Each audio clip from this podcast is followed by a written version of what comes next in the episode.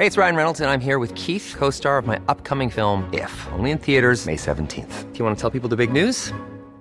All right, I'll do. Sign up now and you'll get unlimited for $15 a month in six months of Paramount Plus Essential Plan on us. Mintmobile.com slash switch. Upfront payment of $45 equivalent to $15 per month. Unlimited over 40 gigabytes per month. Face lower speeds. Videos at 480p. Active Mint customers by 531.24 get six months of Paramount Plus Essential Plan. Auto renews after six months. Offer ends May 31st, 2024. Separate Paramount Plus registration required. Terms and conditions apply if rated PG.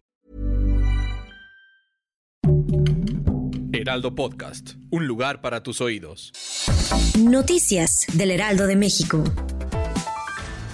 La mañana de este martes 30 de noviembre, la esposa de Joaquín El Chapo Guzmán, Emma Coronel, fue sentenciada a 36 meses de prisión tras declararse culpable de haber cometido diversos delitos relacionados con narcotráfico, por lo que deberá pasar los siguientes tres años internada en una prisión federal de Estados Unidos.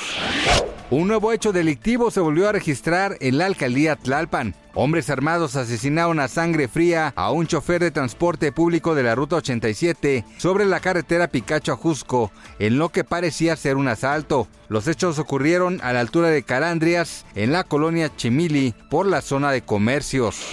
De acuerdo con información de la gobernación de Sao Paulo, Brasil, se confirmaron los primeros dos casos de la variante Omicron, por lo que se convierten en el primer país de Latinoamérica en confirmar la presencia de esta variante de COVID-19.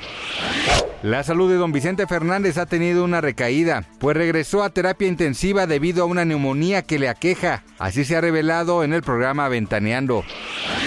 Gracias por escucharnos, les informó José Alberto García. Noticias del Heraldo de México.